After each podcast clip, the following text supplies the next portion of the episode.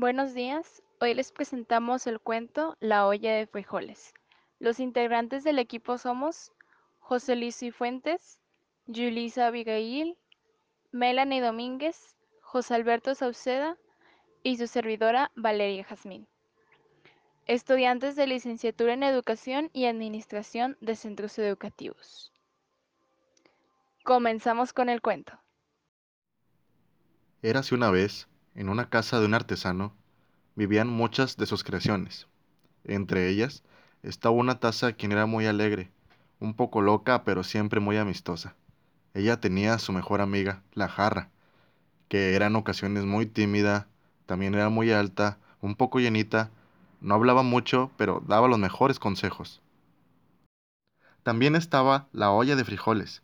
Ella era muy cariñosa y amable, tenía muchos amigos, pero era desconfiada de sí misma.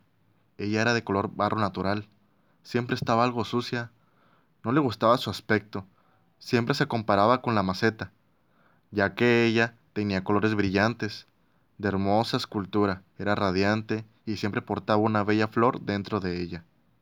Todas las personas se admiraban al verla, por lo general vanidosa, pero eso no le quitaba lo dulce y empática de su ser. Era muy popular entre sus amistades. Un día, la olla cansada de su aspecto, fue a casa de sus amigas la taza y la jarra y les dijo, Ya no quiero ser más una olla de frijoles, ahora quiero ser una maceta. Pero, ¿qué dices, olla? Eres muy bonita, tal cual estás. ¿Verdad que sí, taza? Sí, olla, mírate, cada uno de nosotros tiene una forma única y bella que nos dio el artesano. Pero la olla insistía en que ella no quería ser como era.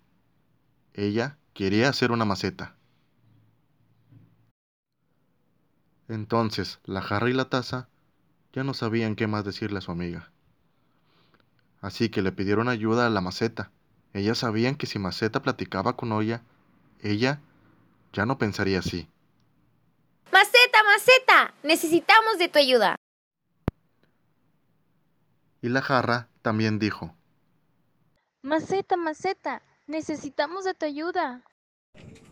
¿Qué pasó, amigas? Hoy está muy triste y ya no quiere ser más una olla de frijoles. Ahora quiere ser como tú, una maceta.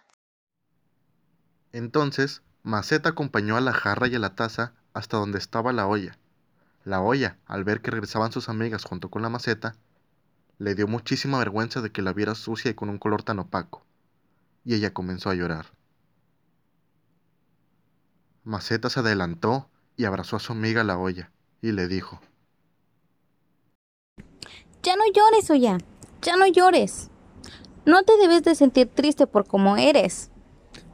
Todos somos diferentes y cada uno tenemos algo único que nos hace especiales. Eso sí, nadie es perfecto. El artesano nos hizo con el barro más fino que pudo encontrar y nos dio características específicas a cada uno de nosotros. Sí, Oya, tú eres increíble. Solo mírate. Tú puedes resistir al fuego. Eso es asombroso y te hace una olla muy valiente y magnífica.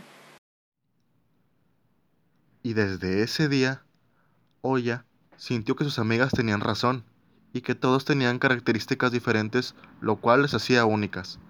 Se dio cuenta de que no era necesario ser como los demás para encajar o para sentirse importante.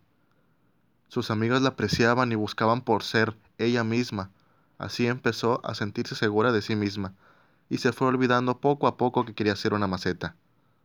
Fin.